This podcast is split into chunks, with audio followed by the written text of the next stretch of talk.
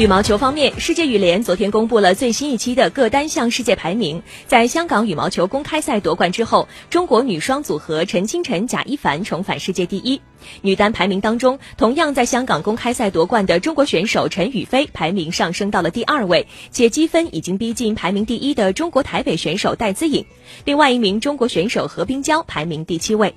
在香港公开赛上夺冠之后，陈清晨、贾一凡两人的积分超越了日本组合福岛由纪、广田彩花，自2018年8月之后再次名列世界第一。这也打破了过去相当长一段时间女双世界第一由日本选手轮流占据的局面。